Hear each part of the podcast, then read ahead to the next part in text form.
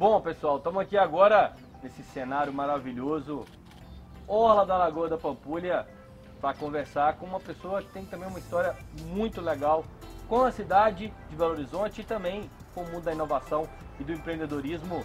Mônica Hawk, seja muito é. bem-vinda a esse bate-papo. Obrigado pela presença. Eu que agradeço, muito feliz de estar aqui. Lugar lindo, né? Lugar maravilhoso. Escolheram muito bem. Obrigado. E você está fazendo parte dessa resenha com a gente, desse bate-papo com a gente, junto com a Sil Braga, né?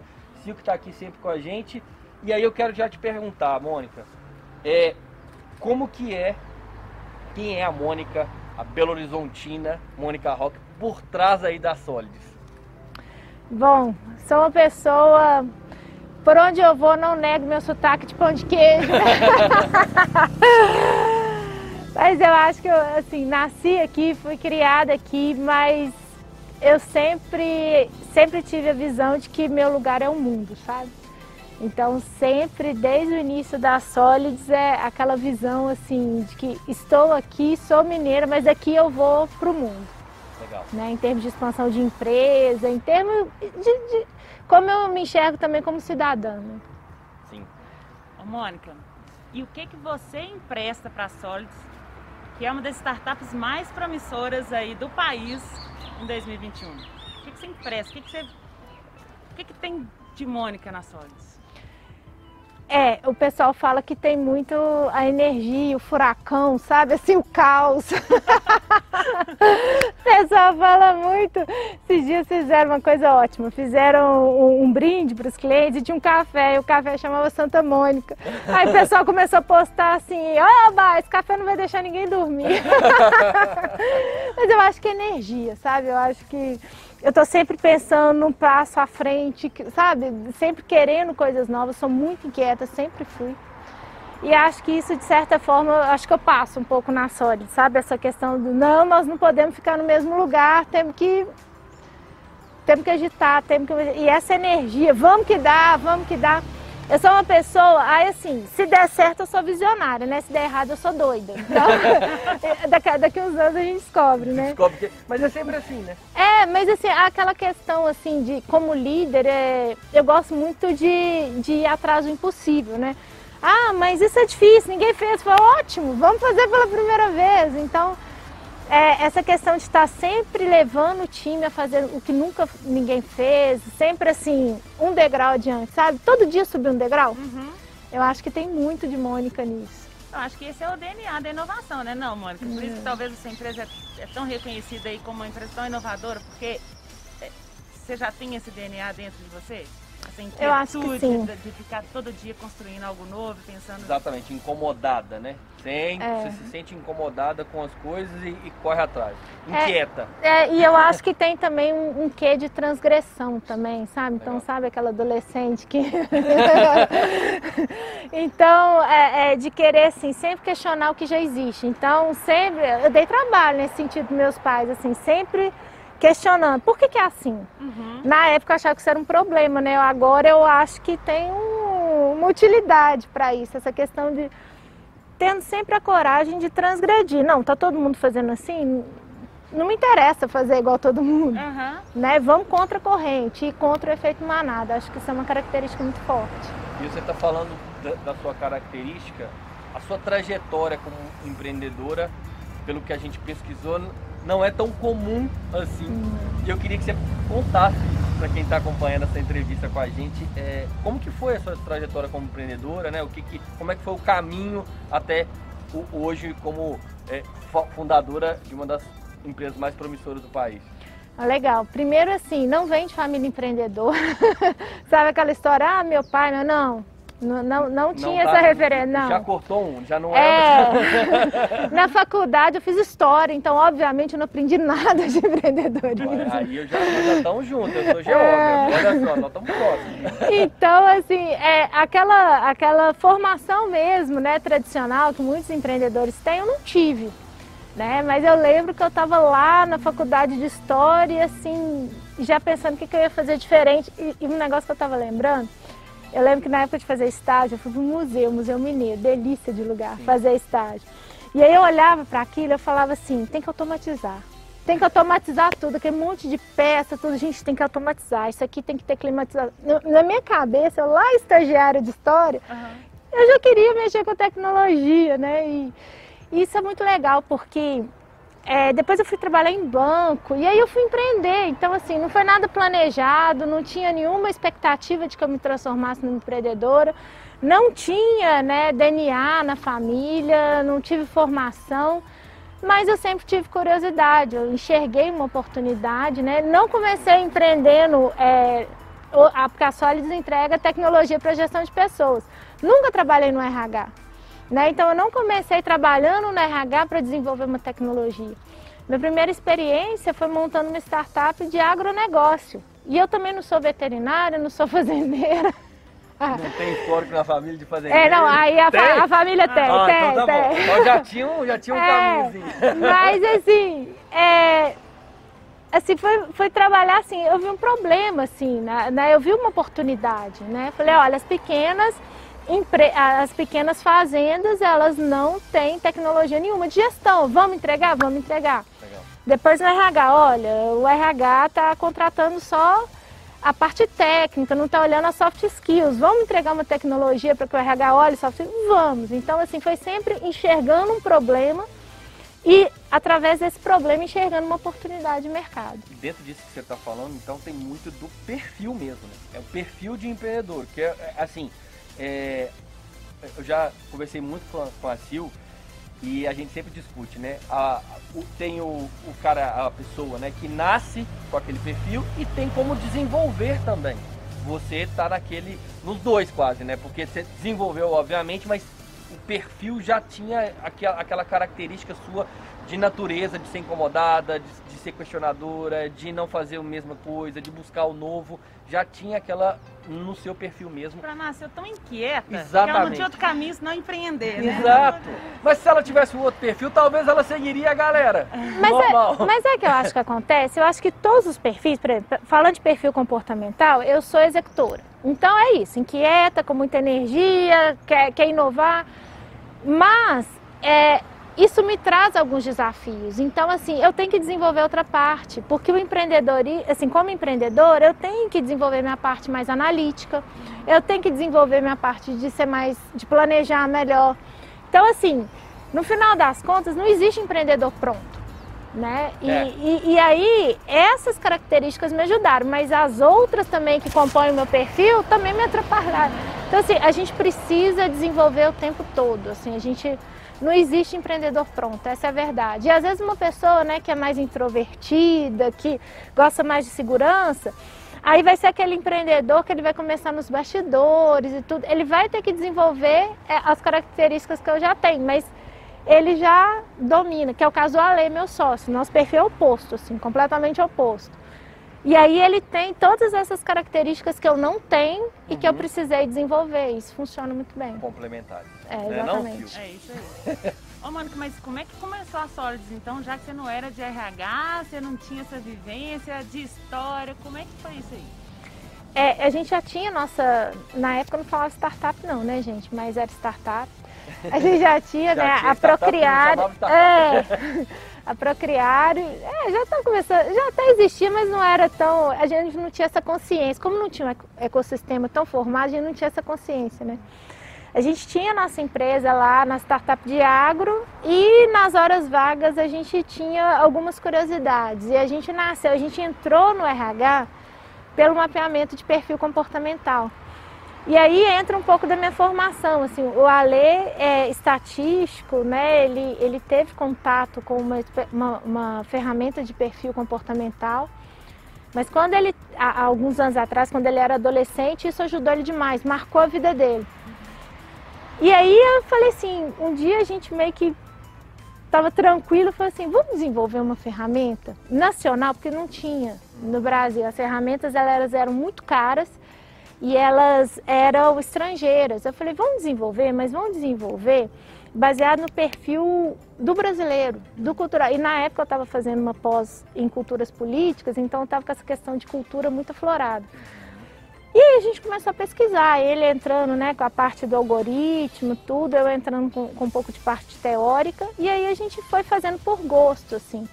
Quando a gente viu, a gente tinha uma ferramenta de mapeamento de perfil que em cinco minutos a gente enviar, a pessoa preenchia, eu tinha mais de 50 informações sobre o comportamento da pessoa. E isso, eu falei, e validado pela USP e pela FMG, ou seja, com um embasamento científico muito grande. Eu falei, vamos colocar no mercado, a ferramenta tá bacana, tá legal. E quando a gente descobriu, a gente acabou desenvolvendo a ferramenta que era mais rápida e tempo importa, porque pensa no processo seletivo, uma pessoa fica preenchendo o teste 20 minutos, 30 minutos. E o conteúdo, as informações eram muito relevantes, né? Então quando a gente viu, a gente tinha desenvolvido uma ferramenta muito boa e aí a gente foi para o mercado de RH. Né? Rapidamente as empresas viram a necessidade. No início, as empresas que mais é, enxergaram a oportunidade eram as grandes empresas, né? Porque quando a gente entrou no mercado de RH, entregando mapeamento comportamental, é, só grandes empresas usavam e elas usavam normalmente para mapear a gerência para cima. Mas não era isso que eu queria. Eu falei, não, peraí, é, a rotatividade brasileira, Brasil, e aí vem do porquê que a gente entrou no mercado. O Brasil tem uma rotatividade altíssima, né? Você tem uma média ali de 40% de rotatividade ao ano. E isso, gente, no final do dia são bilhões e bilhões de reais que as empresas perdem com contratação errada. Uhum. E aí quando você vai ver como que as pessoas contratam as pessoas, as outras, fica olhando o currículo. E na hora, por que, que você demite a pessoa? Não é o currículo, é o comportamental. Aí a gente olhou e falei assim, olha, a gente tem como resolver um problema grave aqui no Brasil. Né? E aí a gente começou a olhar algumas coisas. Primeiro, é, se a ferramenta tinha capacidade de reduzir a rotatividade, a gente tinha que ir onde a rotatividade estava. E não era na gerência para cima, era para a gerência para baixo. E quando a gente fala de mexer o ponteiro no Brasil, a gente tem que falar das PMS né? Porque as PMEs, elas não têm ainda uma cultura, uma gestão de pessoas estruturadas. Então era ali que a gente podia causar maior impacto. Então a gente resolveu entrar no mercado de PMEs, entregando na época mapeamento comportamental. E a gente educava o RH, falou, não, você não vai entregar mapeamento comportamental só para o gerente, só para o diretor da faxineira ao CEO, todo mundo tem perfil comportamental, todo mundo precisa ser liderado, todo, essa tecnologia ela tem que ser democrática. Então a gente entrou com uma estratégia de precificação, com uma estratégia de, de, de realmente de educação do RH, porque a gente queria ver ali a pequenininha da faxineira a CEO, todo mundo sendo mapeado e tendo o mesmo tratamento em termos de gestão de pessoas. Né? Obviamente, no início, que no papel tudo é lindo, né? Na prática foi difícil demais, porque na prática é, o RH não usava tecnologia nenhuma. E aí, por exemplo, hoje é, o cliente ele entra, a gente consegue provar, a gente consegue, a gente vai descendo a rotatividade dele mês a mês. Então o RH hoje da pequena empresa consegue chegar para o dono da empresa e falar, olha, economizei X mil reais com redução de rotatividade. E aí você pegou no no problema. No problema e também no, no, no, no onde o, o, dono, o proprietário, o fundador, o CEO, ele quer. Opa, mexeu no dinheiro da empresa. E aí eles é. começam a dar mais valor é também. Tem não. não, e aí, né? gente, sabe o que, é lindo? Sabe o que é lindo, gente? Lindo é, às vezes, chega um, um, um profissional de RH, ele mandando mensagens, muitas vezes emocionado, falando, eu fui promovido por causa da ferramenta. Legal. Porque o RH ainda tem uma dose de subjetividade muito grande. Então, quando a gente consegue colocar a tecnologia, ajudar é, esse RH a reduzir a rotatividade e ele prova, você tem um RH extremamente objetivo e estratégico que entrega valor para a empresa. E hoje a gente não entrega só o mapeamento comportamental, isso a gente fez no início. Hoje a gente entrega uma plataforma de RH completa com muita inteligência. Então a gente pega o perfil comportamental dos colaboradores, a gente pega qual perfil funciona melhor em cada função. A gente consegue ajudar ali o RH a tomar decisões sobre pessoas. Né? E isso muda tudo. Muda é. o processo inteiro da empresa e você tá, a, trouxe até uma fala que eu, enquanto você explicava do, da ferramenta, falava assim, ela deve ter tido uma, um trabalho de educar mesmo um RH muito difícil, né? É. Porque é. É, é, todo mundo já tem seu processo de trabalho, já com as suas convicções, e quando chega é. algo novo, só quem é muito disruptivo realmente que fala, não, vou trocar. Porque a maioria eu acho que você teve Não. resistência, né? É, quem quer trocar assim de cara, quem entende é 5%. 95% da população, você tem que ter um trabalho de educação firme. Isso é muito forte, é uma marca muito forte na gente. Tanto que até hoje, hoje, é, esse ano, a gente lançou uma funcionalidade nova no software, que dentro do software, o, o- o- ele tem uma inteligência artificial que ele vai mostrando para o RH onde ele está bem, onde ele está deficitário e ele vai ajudando. Né? Então ele vai, ele cria um ranking, ele vai orientando o RH, olha, nisso aqui você está bem. É, porque ele, e ele vai dando um score. Então você tem ali, de, você pode estar de 0 a 11. Então o RH está no 5, ele sabe que ele tem que chegar no 8. E aí chegando no 8, tem lá o que, que ele precisa fazer. Então hoje o, software, ele ajuda o RH a fazer gestão de pessoas, ele orienta, o software tem como prescrever ações. Isso é porque como o software está vendo a base de milhares de clientes, ele sabe o que funciona, a inteligência artificial capta quais são as ações que melhoram a performance do RH. Então, hoje o software ajuda o RH a fazer gestão de pessoas, num nível que nunca ninguém fez isso antes. Show de bola. Bom, nós estamos falando com a Mônica, que é, foi escolhida, teve aí um prêmio né, de mulher notável na tecnologia. E, e eu queria que você falasse pra gente como é que você se sente né, recebendo um prêmio desse é, dentro do mundo da tecnologia, do empreendedorismo mesmo, né, como fundadora da Solids. Eu acho que essa questão de é, mulheres na tecnologia, toda vez que eu, alcanço alguma coisa, que eu chego num lugar e eu tenho alguns rituais, por exemplo, eu fico vendo a faixa de crescimento de- e de faturamento. Eu tenho comigo que eu não estou sozinha, que eu estou levando outras mulheres também. Eu acho muito importante essa Abrindo questão abrindo porta. Né? Porque quando eu comecei, por exemplo, é, existem algumas estatísticas em relação ao percentual de mulheres que conseguem ou não investimento, de mulheres que conseguem sair da fase de startup para ir para scale-up. Né? Então, em alguns momentos, assim, eu ainda sou solitária. Saiu, por exemplo, o último relatório que saiu do distrito, tinham lá as 10 top startups de Minas e eu estava lá, eu era a única fundadora, mulher. Né? Então, assim, eu ainda estou sozinha. Mas isso está mudando. E isso vai mudar cada vez mais. Então eu sinto assim, muito grata por ter chegado onde eu- até onde cheguei, mas eu não posso parar. Porque eu ainda preciso alcançar outros níveis, eu preciso ir além, porque eu sei que eu fazendo isso, de alguma. Óbvio que eu estou fazendo isso por mim, pela minha família, pelo meu negócio, mas eu também estou fazendo isso pelas outras, porque tem aquele negócio, sabe, de você olhar e falar, olha, a Mônica tá ali, eu também posso, ir, Posso sabe? Te ver como um referencial Exatamente. e acreditar que é possível de estar entre É. os 10 maiores empreendedores de Minas Gerais. Vamos lá, então assim, isso rola, isso é importante. Legal. E também a questão, eu gosto, hoje eu dou mentoria para mulheres, ajudo, falo, vamos embora, porque então cada experiência que eu vou ganhando é uma oportunidade que eu tenho também de dividir para outras e para a gente ir junto e crescendo junto.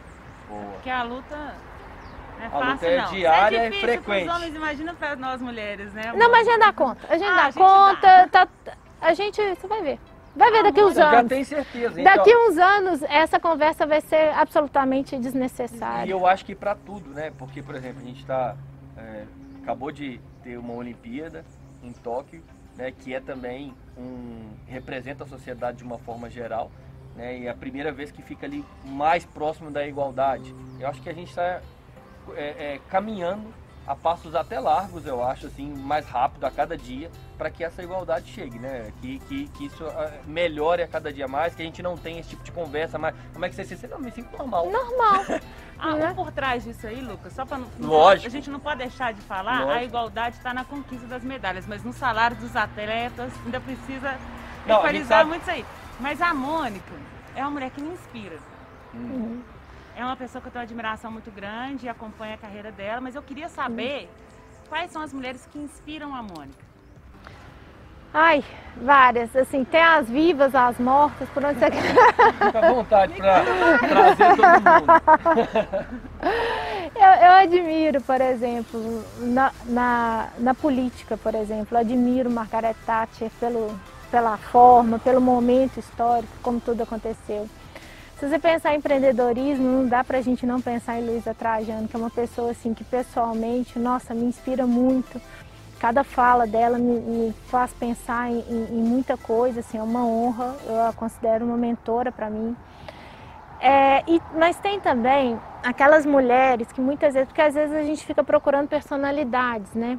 E eu gosto muito das pessoas que às vezes são anônimas, né? Sempre quando tem um lugar para visitar o túmulo do soldado desconhecido, eu vou lá. Uhum. Porque as pessoas do dia a dia, né, é, elas representam muito. Então, assim, você falar num país né, que você tem mulheres que todos os dias, muitas vezes sobre as piores condições, acordam cedo, vão é para trabalhos difíceis e vão ali, elas estão ali sustentando seus filhos todos os dias.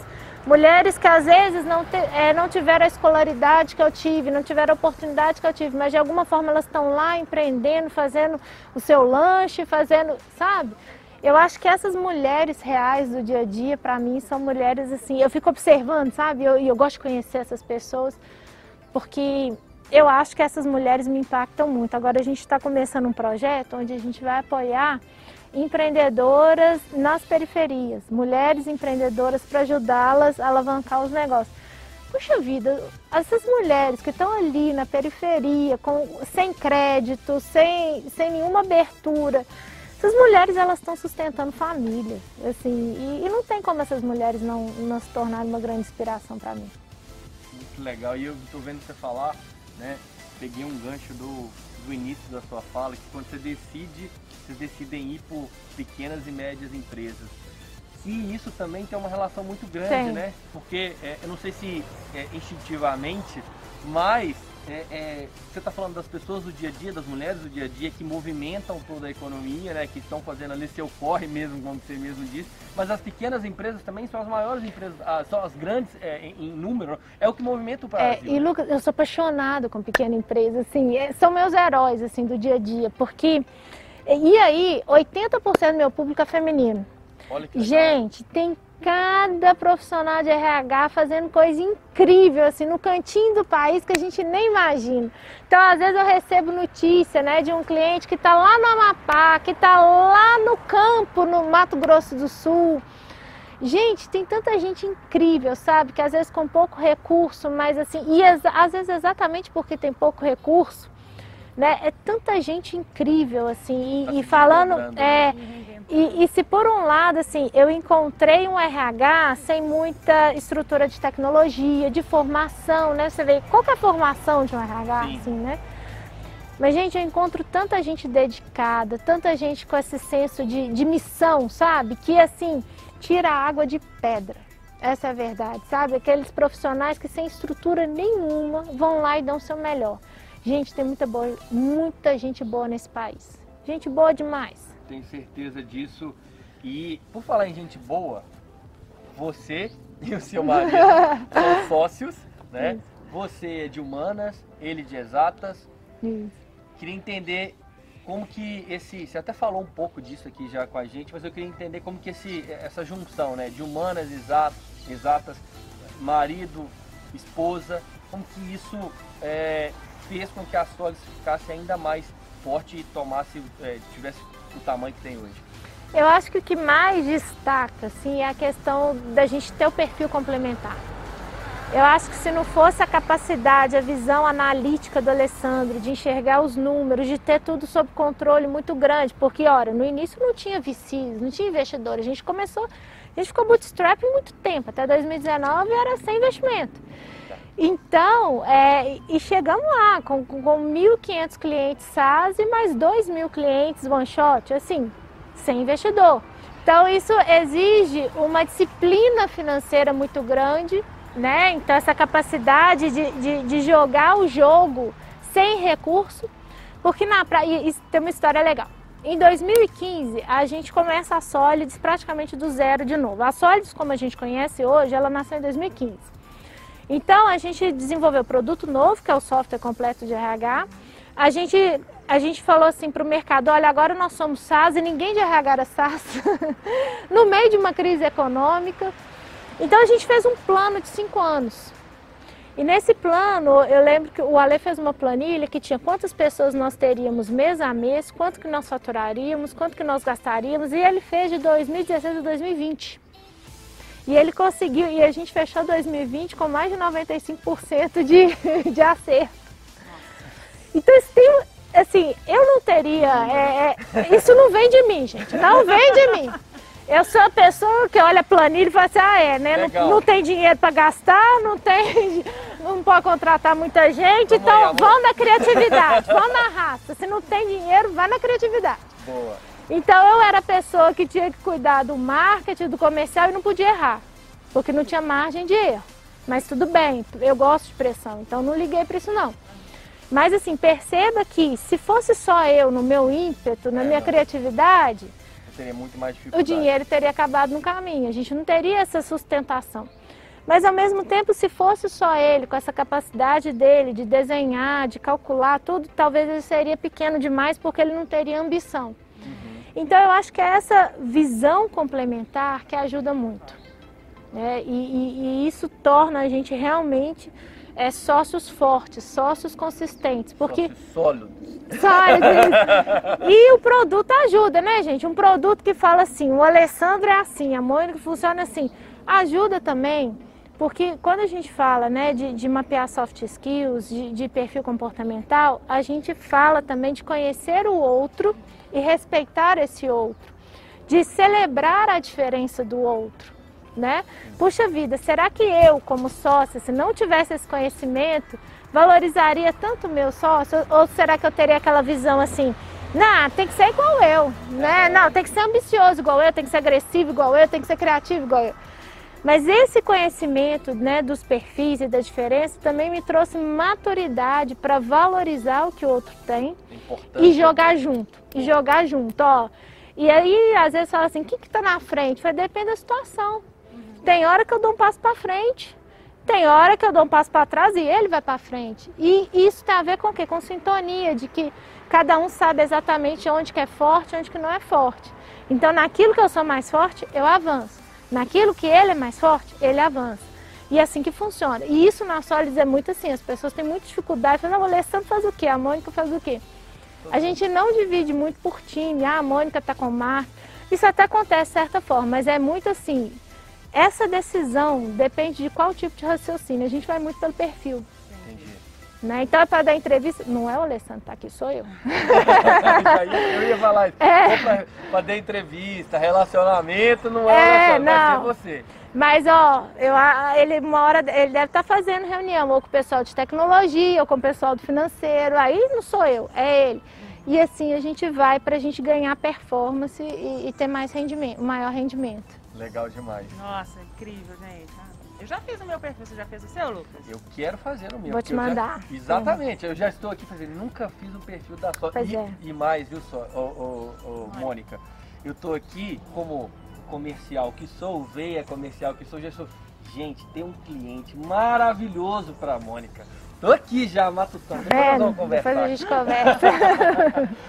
Mas é isso. Ô, ô Sil, você... a gente nós estamos num lugar aqui maravilhoso. Vamos dar uma voltinha pra Vamos dar um passeio? Gente, essa vista aqui é linda, né? Não, vamos, vamos mostrar, é pessoal. maravilhosa, mas tem umas outras aqui que também são iguais ou melhores, né? Vamos é. levar essa galera para passear. Quem não conhece ainda a orla da Lagoa da Pampulha, a gente vai mostrar um pouquinho aqui dos principais é, pontos e, e, e, como é que a gente fala, gente? É... Esse aqui é um ponto pouco conhecido da pouco galera. conhecido, mas é aqueles lugares que você fala assim, nossa, aqui dá uma foto maravilhosa. Então nós vamos mostrar para vocês daqui a pouquinho mais pontos. Vamos lá, vamos dar, vamos dar uma passeada.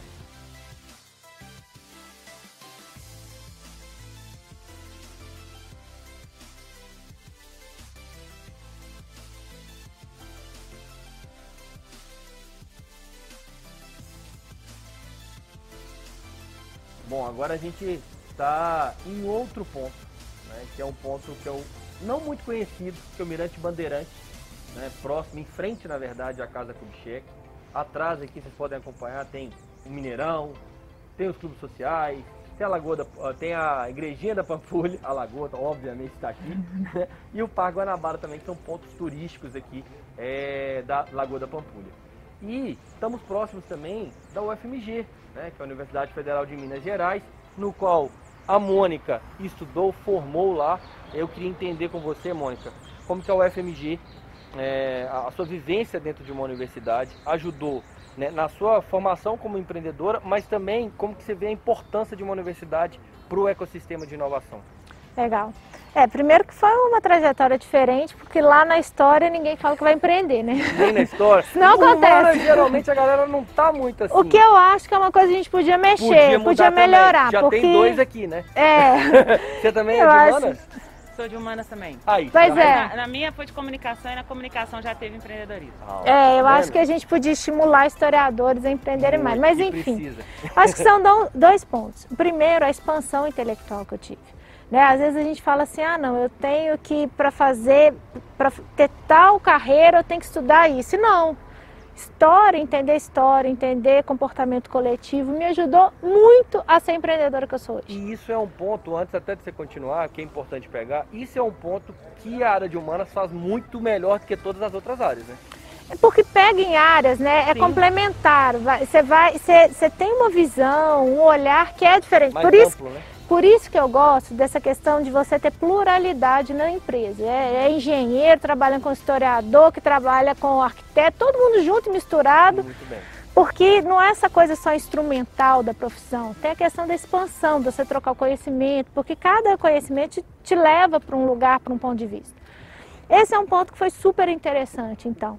Agora, o outro é a questão não só da UFMG, mas eu acho que Belo Horizonte, Minas, né?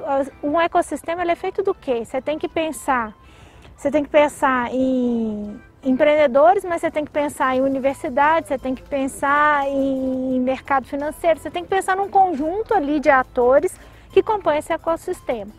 E, na, e no ponto né, de universidades e academias, eu acho que estamos muito bem representados.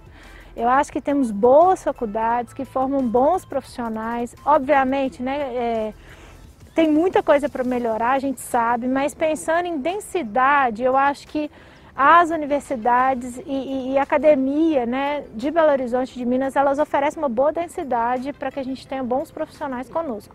Não é à toa, por exemplo, você tem Google, você tem empresas que, que vieram para Belo Horizonte, porque você tem ali uma densidade boa de capital intelectual. Legal, legal. Mônica, você falou aí de BH, dessa, dessa turma toda que está aqui empreendendo, mas me fala então, de alguma forma, BH foi importante para a consolidação da Solids, né, para o crescimento, para a formação e da consolidação da Solids hoje? Silvana tem uma história ótima, que assim, quando eu comecei a empreender, todo mundo falava assim, Ih, se você quiser crescer, você vai ter que morar em São Paulo. Todo mundo falava isso. Eu falei, pois bem, então vou ficar aqui. é, Contrariando todo mundo. É, se ninguém crescer, eu vou ser primeiro. E não é verdade. Hoje em dia você tem uma, um ecossistema, você tem empresa, você tem uma cultura. Gente, a cultura, deixa eu contar um segredo para vocês cultura mineira é muito, favorece muito o empreendedorismo. A cultura, a nossa cultura favorece muito, porque a gente tem um, movimento de troca, você tem um movimento dos empreendedores conversarem entre si, de abrir as empresas, de, de um estar tá sempre mentorando o outro, ajudando. Então a gente tem um, um ambiente muito colaborativo. E eu acho assim que claro que, que para isso acontecer tem N fatores. Você tem entidades que suportam, né? Que, que nos ajudam, mas tem também aquela questão do, do mineiro, uhum. sabe? De, da, da, questão do do estar tá junto, do, sabe? Eu acho que tem um, alguns elementos da nossa cultura que nos tornam mais acolhedores, que nos tornam mais unidos. Uhum. E eu acho isso muito positivo. E isso fortalece muito o nosso ecossistema, né? É um crescimento orgânico, né, é. Mônica? É. E você tem pessoas que trabalham duro, pessoas que trabalham forte, trabalham duro. E, e, e, você vai criando assim densidade. Aí você vê as primeiras empresas vão crescendo e aí porque algumas cresceram, você vai criando uma segunda camada, uma segunda geração. E você vai criando gerações de empresas que vão virando referência, né? E isso tudo vai dando densidade para o ecossistema, que eu acho o nosso muito privilegiado. Né? Hoje eu falo, eu não trocaria o nosso ecossistema por nenhum do Brasil. E olha que legal isso que você está trazendo, Mônica, porque é, junto com, com o que a Solids faz, né? Eu queria saber de você, então, assim, como é que você vê o ecossistema de Belo Horizonte com essa sua uh, capacidade de perceber as pessoas em, em, em, aspectos variados, né? Cada um, você já falou um pouquinho disso aqui, na, na Solids cada um tem um, um, um uma, uma, formação, uma, um jeito, como é que você vê isso dentro do ecossistema de Belo Horizonte de forma própria, assim? O que, que, eu tenho visto? Eu tenho visto também que óbvio que nós temos vantagens, mas nós temos algumas desvantagens também. Então, o que, que eu percebi que nos últimos anos melhorou muito? Por exemplo, a, a nossa capacidade de se enxergar globalmente não localmente, né? Porque se por um lado nós somos mais acolhedores, por outro existia-se o risco de nós ficarmos pequenos e locais né, escondidinhos nas montanhas. E não, você tem uma, toda uma geração de empreendedores que entendem que aqui é só o ponto de partida, é daqui para o mundo. Né? Então eu acho Mas que não precisa sair daqui para ir para o mundo. Claro que não, é, é, é, o contrário, sabe? É a gente levar quem nós somos, de onde nós vemos, para o mundo inteiro. Então eu acho que hoje a gente tem um ecossistema que pensa cada vez mais globalmente, que pensa cada vez maior, é, que, que, tem uma visão né, cada vez maior do, do, mercado, que tem ambições cada vez maiores, e isso é muito positivo. Isso vai criando toda uma geração de colaboradores que um dia parte deles também empreenderão. E, e, e aí você vai fortalecendo e ganhando, ganhando corpo, né? Agora, uma dúvida que eu tenho e vem muito dessas conversas que a gente tem tido com os empreendedores, os fundadores, os CEOs, eles sempre tocam num ponto que eu acho que é, é legal para você responder. Que a maior dificuldade deles é justamente a partir do momento que eles começam a ter que contratar mais. Como resolver essa questão para os empreendedores mineiros, para a galera que está aqui em, em, Belo Horizonte, como que você enxerga esse momento de, de que o cara está crescendo, que a empresa está crescendo, né? E ele precisa de contratar, mas ele, segundo eles, eles não estão achando mão de obra que eles queriam ter. Tem, tem que buscar em outros estados. Raciocínio é o mesmo, pensa global. Porque às vezes a gente pensa global e teve que ganhar mercado. Mas a gente tem que pensar global também em termos de trazer pessoas. E de novo a gente vai ganhar. Porque você, claro que é mais difícil, tem desafios. Eu acho que é, se fosse para elencar, né, o a, a meu, meu desafio número um também é esse. Mas eu acho que isso exige da gente uma mudança de mentalidade, né? Onde é que estão as pessoas, né? Puxa vida, tem sete, mais de 7 bilhões de pessoas no planeta. É não eu não preciso contratar 7 bilhões. né? Então o que, que eu preciso fazer? Às vezes eu preciso procurar em outros lugares. Em vez de eu pensar que eu vou chamar só em Belo Horizonte, eu vou chamar no interior, no país ou fora do país. Às vezes eu vou enxergar uma oportunidade de pegar essas pessoas que estão aqui em Belo Horizonte e eu vou desenvolver e formar, uhum. né? Então, esses problemas complexos, eles exigem também criatividade da nossa parte. Então, vamos formar gente, vamos trazer de fora, né? Vão, vão começar a, a, a trazer essas pessoas para Belo Horizonte para que elas se instalem no nosso ecossistema e para que elas também contribuam Vamos pensar em formas criativas, né? Porque não tem outro jeito, não vai melhorar, essa é a verdade. Na velocidade que Não, precisa... não vai melhorar. A deficiência que a gente tem é muito grande, né? A economia crescendo, o número, se o ecossistema crescer, ele vai crescer, o problema só vai piorar. É. Então, e que bom, tá aí, vamos embora. Se, é, se, é assim que, se é assim que o jogo funciona, vamos jogar. Então é a gente criar novas formas e, e, e, desaprender um pouco, né? Porque antigamente era mais fácil. Então é, desligar uma chave e ligar outra. É, na verdade a gente vê aí na, na mídia, né, que a taxa de, do desemprego está muito alta e tal, mas na verdade, na verdade as pessoas que não estão qualificadas o suficiente para atender às vagas que precisam. Pois é, é e aí é uma, uma realidade triste, porque quando você pega a massa dos desempregados, a maioria dessas pessoas não é empregável. Então você vai criando realidades paralelas, onde você tem a sensação, eu como empregadora, tenho a sensação de tá que estamos no pleno emprego, porque eu quero contratar Ai, e não consigo. Mas eu como cidadã brasileira e vejo os milhões de desempregados, entendo que eu não estou no pleno emprego. Então a gente vai criando realidades paralelas, bolhas, né? O nosso mercado de tecnologia é uma bolha. Uhum. Então o que a gente, a minha proposta, o que a gente pensa é sempre trazer pessoas que estão fora e de alguma forma ajudá-los a fazer com que eles fiquem dentro. dentro desse ecossistema que tem uma melhor remuneração, melhores condições de trabalho, né, mais oportunidades. Então, eu acho que a gente tem que ter esse olhar também de inserir pessoas que estão excluídas dessa nova economia. Né? Ter esse olhar de pegar gente que está de fora, porque não tem qualificação, porque está numa, numa economia né, que, que tem dificuldade, e trazer. Uhum. E aí não tem jeito, tem que passar por capacitação, por, por, por investir. E claro, pode ter governo, tomara que tenha, mas se não tiver, que venham as empresas uhum. também. Vamos desenvolver e vamos colocar esse povo para dentro. É isso aí. Ô Mônica, e quais são as características que Belo Horizonte tem que ajudam a criar bons profissionais? Porque, você mesmo já disse, né? O Google está aqui por causa dos profissionais. Então, o que, que Belo Horizonte, a cidade, tem que ajuda nisso aí? Eu acho que, que existem N razões que vão desde de logística até realmente a qualidade de educação. Eu acho que, né, claro que a gente está pegando padrão Brasil. Uhum. Né? Você tem ali é, uma, uma mínima qualidade de educação que favorece. Eu acho que você tem ali aqui também a, a vocação da cidade, né? Então você tem ali, a, é uma cidade de serviço, que cresce como serviço, então isso para a gente é muito bom, porque aí você aumenta né, a, a pessoas que podem vir para a nossa economia. Eu acho que você tem, como eu já falei também, a questão da cultura, os encontros, sabe? Você tem ali as entidades que se encontram com as empresas, que se encontram com os profissionais, que se encontram com a academia. E tudo isso faz com que você tenha um caldo muito consistente, muito interessante.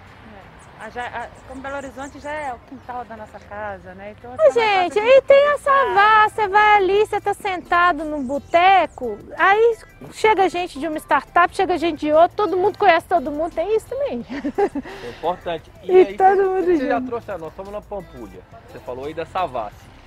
Já quero emendar numa outra curiosidade. Como que você acha que esse ecossistema nosso de inovação ele pode é, favorecer o turismo em Belo Horizonte? Eu acho que primeiro o turismo de negócio, né, gente? É, a gente é, a gente já tem alguns eventos interessantes, né, que, que vêm das startups, estão trazendo gente para cá. Né? Pena que agora com a pandemia isso deu uma pausa, mas vai voltar. Mas é uma pausa. É uma pausa. Dá para dar o play da já já, né? né? Mas você tem, eu acho que quanto mais, como Belo Horizonte tem essa vocação de negócio, quanto mais você fortalece, você tem uma economia que está aquecida, você está empregando, você está tá atraindo pessoas para esse lugar. Né? E aí, você, assim, todo cliente que vem aqui a gente gosta de trazer para dar uma voltinha, para conhecer, porque é uma cidade muito bonita, tem muita coisa gostosa, né? A gente, a Solids hoje ela está na Savassi, mas ela nasceu aqui na Pampulha. Ah. Então, quando vinha cliente, nossa, tinha que vir aqui na igrejinha e a gente sempre levava para almoçar nos restaurantes aqui.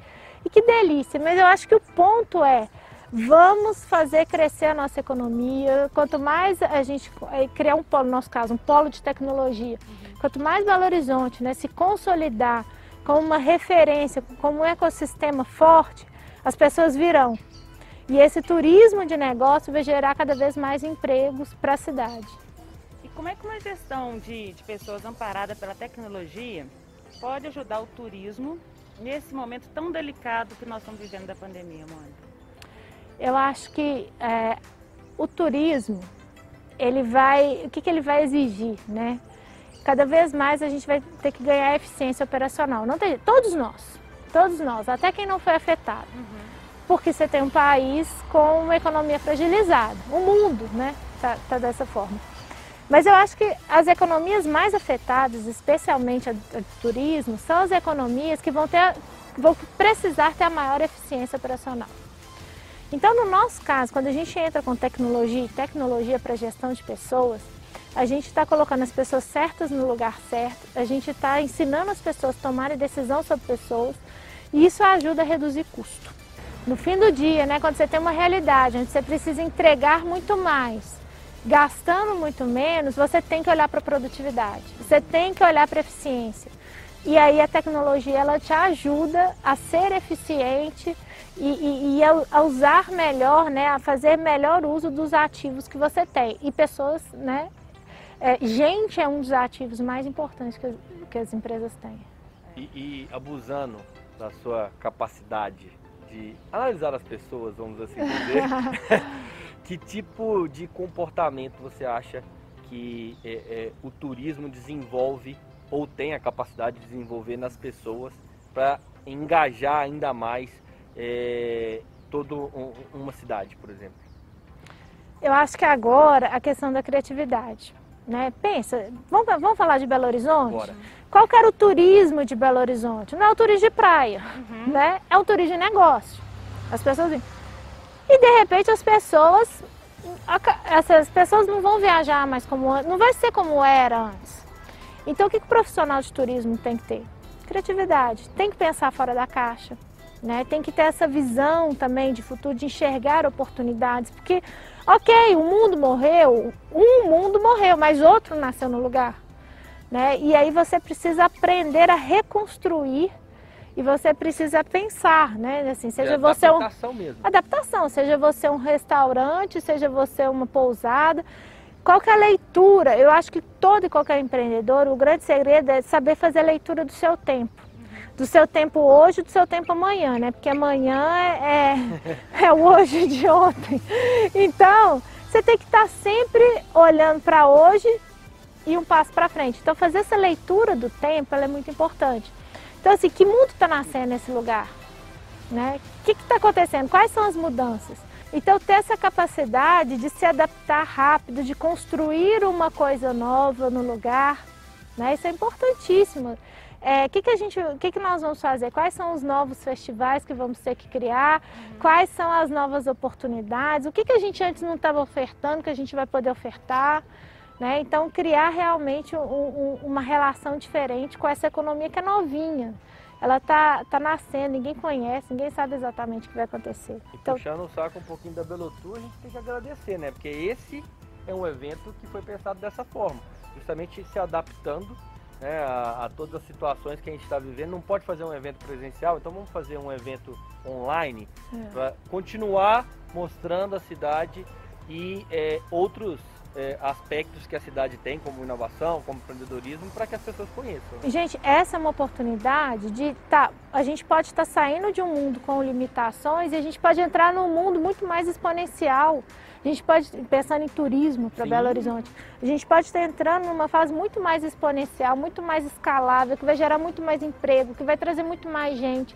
A gente só precisa pensar direito e construir, saber fazer um, um- um desenho adequado a esse novo mundo que a gente está vivendo. Legal Mônica, dentro dessa, dessa ideia de experimentar, de criar, recriar e de reinventar, acha que é possível, tem sinergias de trabalhar aí o turismo e a gestão de pessoas e pensar num turismo de RH para BH? Claro, total. dentro, né? Tô dentro. Como que vai ser? Você Vamos acha que? BH teria vocação para essa história? O que que você- Se não tiver, a gente faz a vocação. Tem, ó, assim, ó, quando eu comecei a vender, ninguém conhecia meu produto, ninguém sabia do meu produto. Então você não precisa fazer só quando tem vocação. Ó, eu tenho a opinião de se você não tem a vocação, você cria ela, sabe? Então a gente pode criar. Né? Então, por exemplo, a Sólidos, né? já estava no forno um grande evento de RH em Belo Horizonte.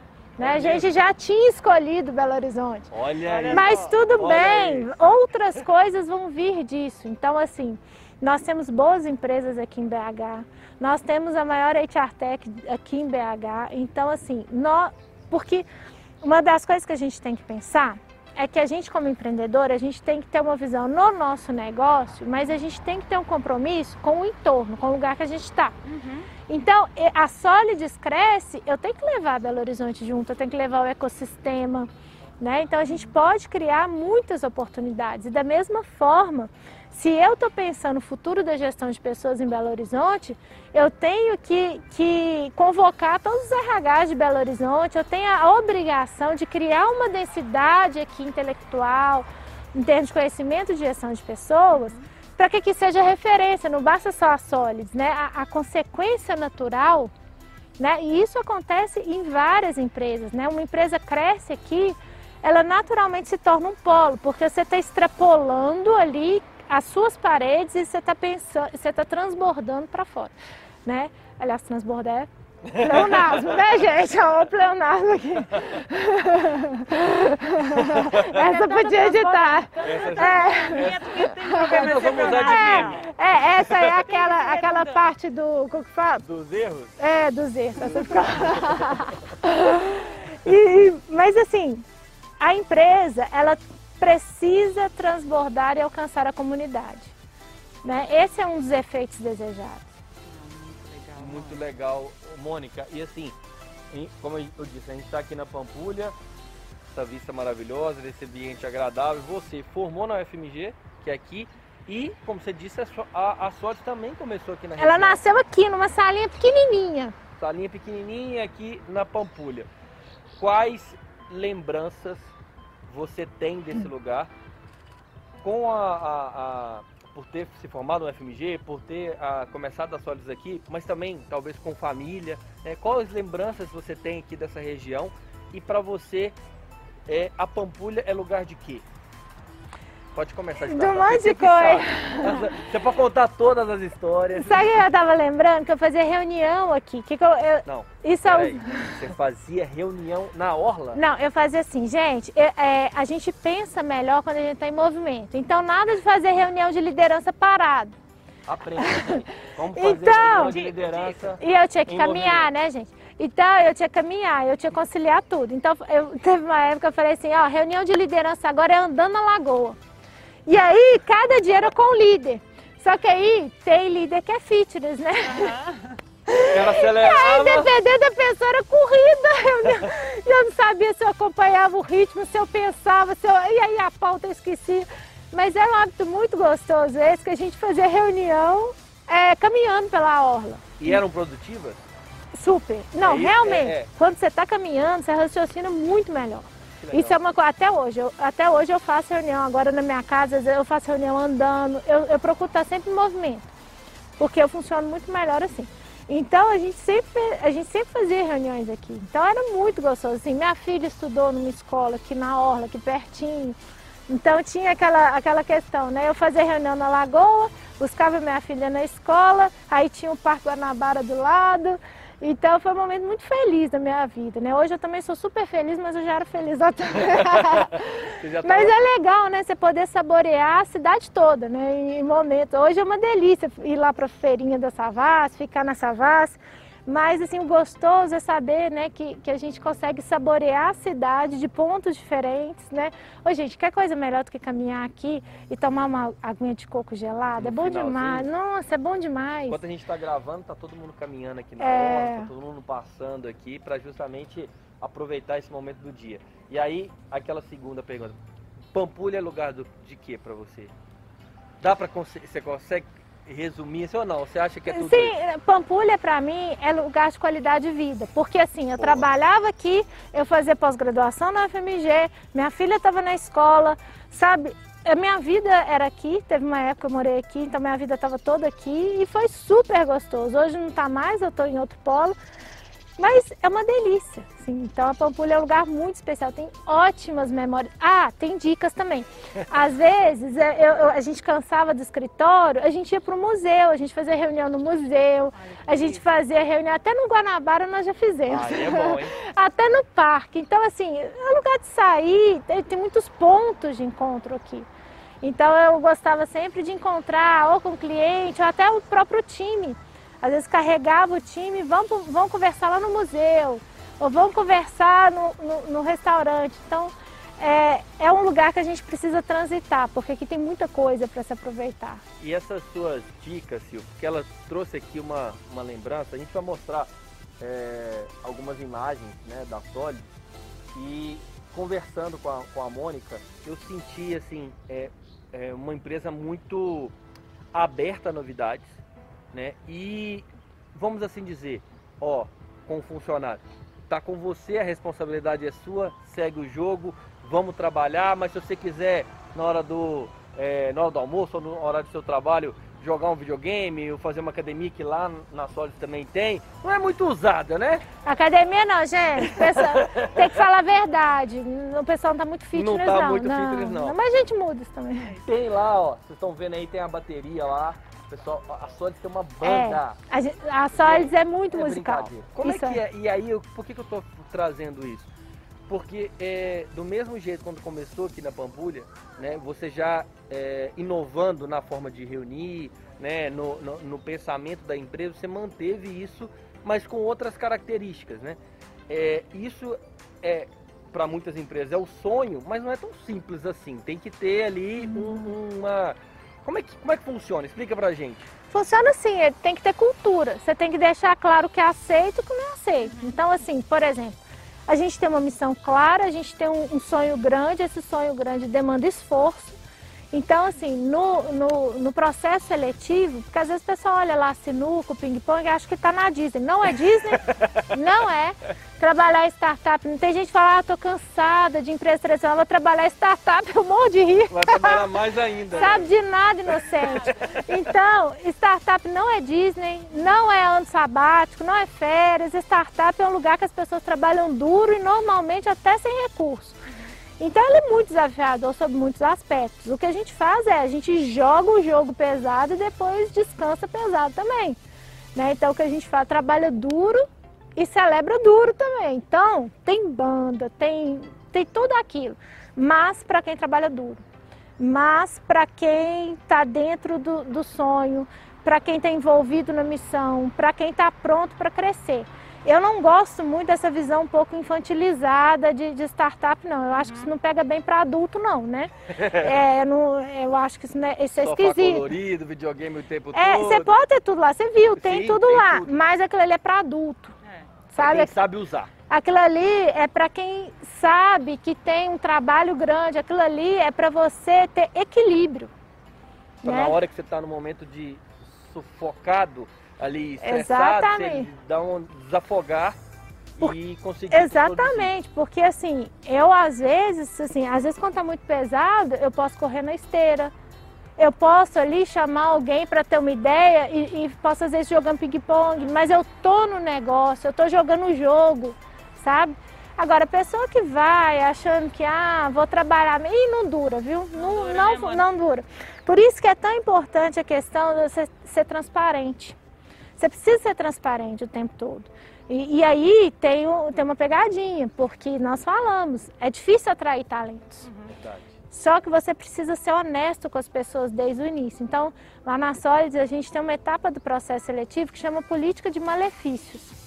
Então, antes de falar para as pessoas tudo que tem de bom, ah, plano de saúde, a gente fala política de malefícios. São todos os problemas que a gente tem. Olha, nisso a gente não é bom, a gente precisa melhorar. Olha só, olha as características que não são tão boas do seu líder. Eu mostro o meu profiler, onde eu mostro, ó, ó, ó, ó meus pontos a desenvolver, vulgo defeitos, ó meus defeitos aqui. Porque essa relação transparente desde o início faz com que a pessoa fique engajada no jogo certo. E aí, quando você tem isso muito claro no processo onde tá seletivo, pisando. você pode ter o que quiser na empresa, você pode ter banda, você pode ter o que quiser, porque as pessoas se comprometeram com você no mesmo sonho, no mesmo jogo. Tá todo mundo jogando o mesmo jogo, Boa. né? Então não tem desalinhamento. Tem muita, a gente fala muito de cultura de startup, quando uma, uma startup não é mais startup, né? ela já é uma grande empresa. Solids, mas a gente ainda fala startup por causa dessa cultura, porque se o talento ele não se adaptar a essa cultura, ele não fica porque é um outro jeito É. de gerir. A startup, no final das contas, né, essa, essa grande empresa aí que, que já foi startup um dia, que tem essa cultura, é porque ela, ela controla o trabalho e não o trabalhador. Eu acho porque ela normalmente nas startups elas têm uma cultura forte e elas entendem que cultura é instrumento de gestão. Cultura não é aquela coisa bonitinha, você florear para você parecer, para você ficar demonstrando virtude. Não. Cultura é um instrumento de gestão. Você usa a cultura para fazer a empresa crescer, você usa a cultura para levar as pessoas para a mesma direção, você usa a cultura para comunicar o que importa, o que não importa, né? E aí você tem as coisas muito bem definidas. E aí as pessoas elas se comprometem. E aí você tem que ter também, óbvio, você tem processos que funcionam. Se você tem é, é, esse comprometimento da cultura, esse alinhamento, está todo mundo na mesma direção estratégica, né? Está todo mundo jogando o mesmo jogo. Se você tem KPIs bem definidos, se você tem processos ali que vão garantir no final do dia que as coisas sejam feitas, aí você não precisa se preocupar muito se a pessoa está fazendo isso ou, ou aquilo, né? Não é esse o ponto. Né? Então, é, agora tudo é uma questão de equilíbrio, de você ter esse conjunto de coisas, né? E, e, e óbvio que assim, é, a, gente, a gente mais erra do que acerta, tem que falar isso, né? é, no dia a dia a gente mais erra do que acerta. Então lá atrás, a gente era até aqui na Pampulha, eu já cometi o erro de ter a parte da cultura, do bem-estar, da, da... sempre tivemos sinuca, engraçado, desde o dia 1, um, sempre. Sinuca é, tem que ter. É, sei lá porque eu nem jogo direito, sou péssima. Mas sempre teve. Então, assim, as pessoas dormiam, faziam acampamento, faziam churrasco, tudo sempre teve. Só que lá atrás eu não cuidava dos números, do KPI, da, sabe? Pergunta se funcionou. Não, não funcionou. Todo mundo se amava, se abraçava, ninguém batia meta. Isso não é sustentável né? Então o que a gente faz, o que a gente fez foi não perder essa questão do foco, né, da qualidade, de, é, sabe, de, de, realmente jogar duro, trabalhar duro, mas também divertir duro depois. Uhum. Mas também é, ter também os indicadores, ter, ter as metas claras, ter a ambição de futuro. A gente tem uma capivara, olha que coisa linda! Ih, ficou tímida. Ih, Não, velho. É uma capivara ali e um casal de ratinho ali, ó. Ai, gente. Olha lá. Tá vendo? Debaixo ali, olha lá. Verdade.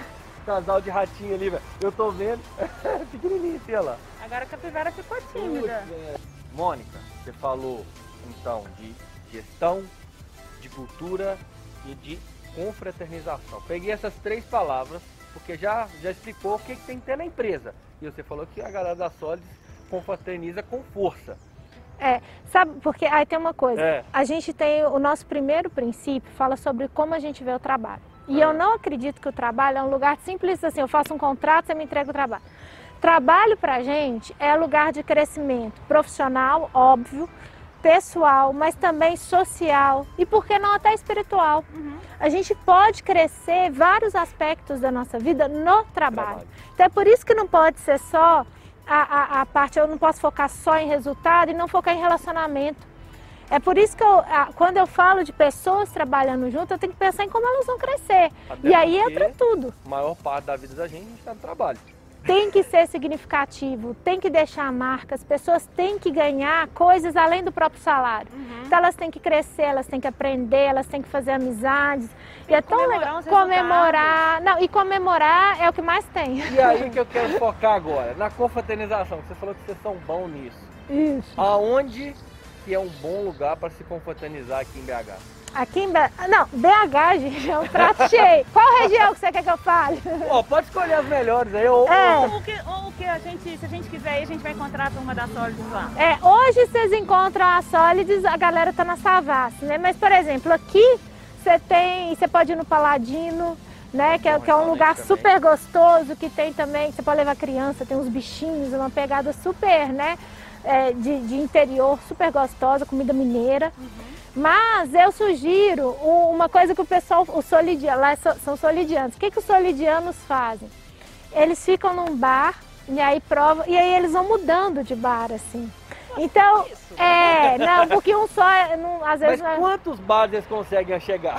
Quantos bares Belo Horizonte tem? Qual foi o máximo? Não, e às vezes, eu prefiro não saber de muitos detalhes. Mas sabe uma coisa gostosa? Porque aquela região ali da é Savas, ela é muito boa e ela tem ali uma diversidade muito grande. Então você pode começar no café com letras, uhum. né? E aí você pode comer. Ai, lá tudo é bom. Desde tem a feirinha o... também, que você já falou que é Fe... próxima, Gente, né? feirinha. Aí vocês batem lá na Solids toda quinta-feira. A, a Solids fica debaixo da feirinha, assim. O mineiro, Belo Horizontino, é, é feira e, feira. Feirinha, e, é. Nessa, e em Belo Horizonte a gente tem vários pontos. Existem vários bairros, né? Que existem feiras daqueles lugares. Hum. E na Savassi é um deles, né? Savassi tem uma e feirinha, feirinha com, com, churrasquinho, e aí tem mingau de milho verde. Tem muita coisa boa na feirinha, mas o que o pessoal faz, eles começam na feirinha E aí eles vão para os bares. E aí na Savassi tem bares infinitos, né? Então a dica que eu dou. Rei do pastel. Exatamente. Rei do pastel é um dos, um dos clássicos. Ó, então começa na feirinha e faz esse negócio. E, vai rodando. Fica uma hora em cada lugar, vai trocando, vai trocando e vai conhecendo, vai experimentando petisco diferente, né? uma coisa diferente, porque os bares, eles têm DNA, eles têm uma alma.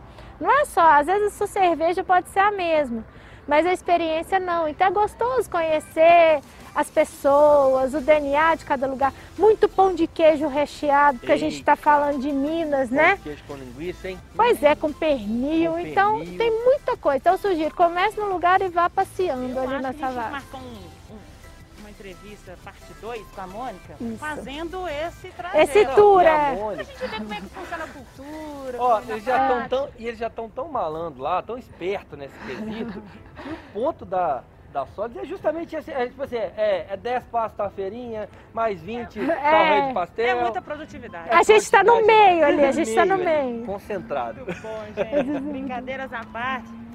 Mônica, agora você deve receber muita gente de fora aqui em BH, né? E a turma quer conhecer a sede, quer conhecer a Mônica, a equipe e tal. Mas além da Solids, aonde mais não pode faltar no tour da Mônica para quem vem de fora conhecer Belo Horizonte?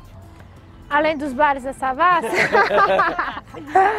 eu, é, a Pampulha, eu amo, eu amo isso aqui, ó. Esse olha que lindo que tá agora, É, gente. estamos chegando já no pôr do sol. É, e aqui, mas aqui é uma parada estratégica, porque às vezes o pessoal vai embora, então isso é pré-aeroporto. Então eu, eu programo do pessoal sair com uma antecedência maior para fazer uma paradinha aqui. Então eu já almocei com eles lá na Savassi. Aí eles saem um pouquinho mais cedo porque eles param aqui. E aqui eles tiram foto, tudo. E daqui eles vão para o aeroporto. Ai, não tem jeito. Então já sai, tem ele já tudo. sai daqui no aeroporto, ele assina o contrato. É, é assim que funciona. E é muito gostoso essa troca, né? Ô, ô, Mônica, e assim, boteco, sair, Não, confraternizar. e o legal do boteco eu não bebo, tá? Ah, você não bebe. Não, não. Mas é, não, Não tem problema. Boteco em Belo é Horizonte confraternizar. tem Mas- vários E significados. comer? Comer. Comer eu como. E aí eu vou te É perguntar. o ponto-chave. E a questão social, né? É o social da coisa. O seu negócio é o social. É o social. Porque que os botecos aqui, eles têm uma culinária muito boa. Então é porque o pessoal de fora às vezes eu acha que é só o beber, né? Mas aqui em Minas e aqui em Belo Horizonte existe o comer no boteco também, né? Então eu, por exemplo, não bebo, mas vou pro boteco pra, pra provar ali. Na casa de um bom mineiro, a gente socializa na cozinha, né? Exatamente. É lógico, é, tem que. Tem que é, a- o melhor ambiente pra gente é geralmente na cozinha. Bebendo, comendo. Você não bebe o, o álcool, né? Vamos assim dizer, mas come muito bem, assim como eu também, viu, gente? Como bem também, adoro comer. E queria te perguntar, o que, que é, é, que, que te, que te lembra Belo Horizonte?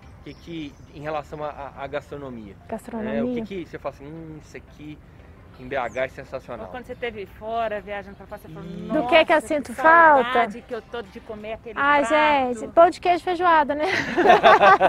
feijoada, então eu tenho essa tradição. Toda sexta-feira ali na Solis eu vou variando a, a feijoadinha. Isso é verdade. É uma tradição também aqui em BH, É. né? Toda sexta-feira. Toda sexta feijoada. feijoada. E o pão de queijo. O pão de queijo, assim, e até quando a gente nem sai do Brasil, você tá em São Paulo, não é igual, Não gente. é. Não é, não, Não é é. igual. E Né? é engraçado que as pessoas ah, devem achar que falam, pô, esse pessoal só come pão de queijo porque pão de queijo é bom Não, demais. gente, é, é que pão bom de queijo mesmo, também, né? é, não é só o pão de Não é queijo. propaganda É o pão de queijo não. com pernil, é o pão de queijo com goiaba, é todo mundo ali que. Eu já viajei e no cardápio tinha pão de queijo mineiro. Eu falei, vou pedir, É. pedir. Eu falei, esse não é Não mineiro, não. Devolve. Não vem com essa história de... Não. Mas a comida mineira é muito marcante, ela é muito gostosa, assim. E é impressionante, você tá em outro estado, o pessoal fala assim, hum, mas a comida mineira, né? Porque eu acho que tem todo. E, e não é nem. É uma gastronomia que tem uma questão afetiva muito grande, já faz parte da nossa identidade. Né? A, a- a gastronomia ela, ela, ela tem traços da nossa identidade enquanto mineiro. Então tem aquela questão afetiva, tem gente que fala assim, nossa, adoro ir para Minas porque eu como. porque tem aquela comida gostosa, porque as pessoas conversam, porque as pessoas servem o bolinho, o café, o queijo. Então, isso, é, quando a gente fala em gastronomia, a gente está falando também de parte de quem nós somos. Né? Isso é muito legal. Não, tem toda uma questão, faz parte da cultura também a questão de alimentar.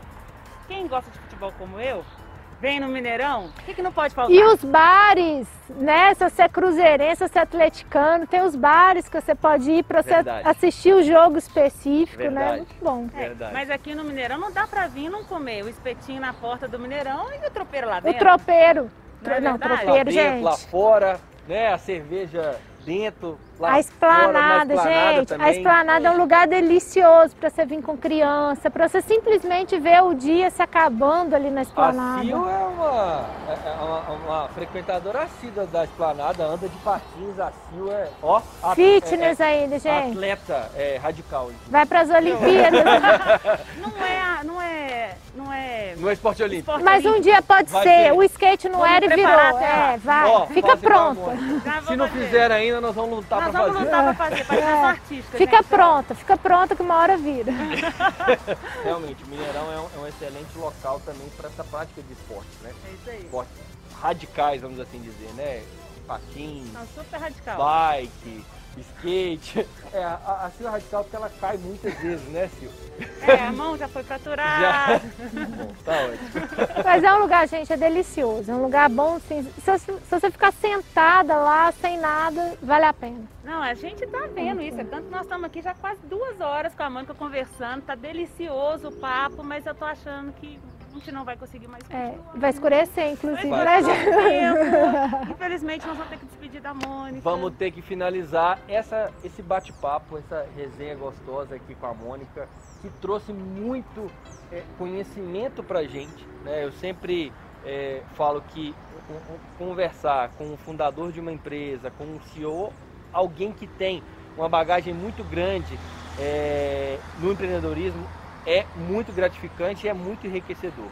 A gente bateu papo com muita gente e a Mônica foi assim muito especial. Ah, a Sil tá são quase duas horas de resenha. Né? É uma resenha, resenha é. mesmo. Agradeço demais a sua participação, Mônica, a sua Eu contribuição, o seu gente. tempo, né? A, é, tudo que você dividiu realmente com as pessoas né, que querem conhecer Belo Horizonte, mas também com os empresários, né? com os empreendedores, com os donos de startups. outras pessoas a É isso aí. Para quem está pessoa que nasceu começando. aqui, foi, estudou aqui, ou seja, pode ser né, é uma, um empreendedor de sucesso como a Mônica. Aqui em Belo. Horizonte, em qualquer lugar, É independente daqui pro do mundo, tamanho. gente. É daqui pro mundo. Não, não esquecer BH, né? Porque BH Não, é, é do mundo a gente fica aqui, não precisa sair pra Não, ainda gente, mais hoje, né? não. Hoje em dia tem isso mais não. Você fica aqui, você emprega, você cresce aqui e você entrega o seu serviço, seu produto pro mundo inteiro. show. É assim que funciona. Mônica, mais uma vez, muito obrigado. Muito obrigado mesmo. Tamo junto e é, desejo todo sucesso para você. Obrigada, gente. Obrigada pelo papo, foi muito bom mesmo. Gratidão. Boa. Bora, Sil. Bora! Valeu, galera. Obrigado. Mais uma pessoa importante que a gente traz aqui com muito conteúdo e a gente continua aí. Vambora. Valeu!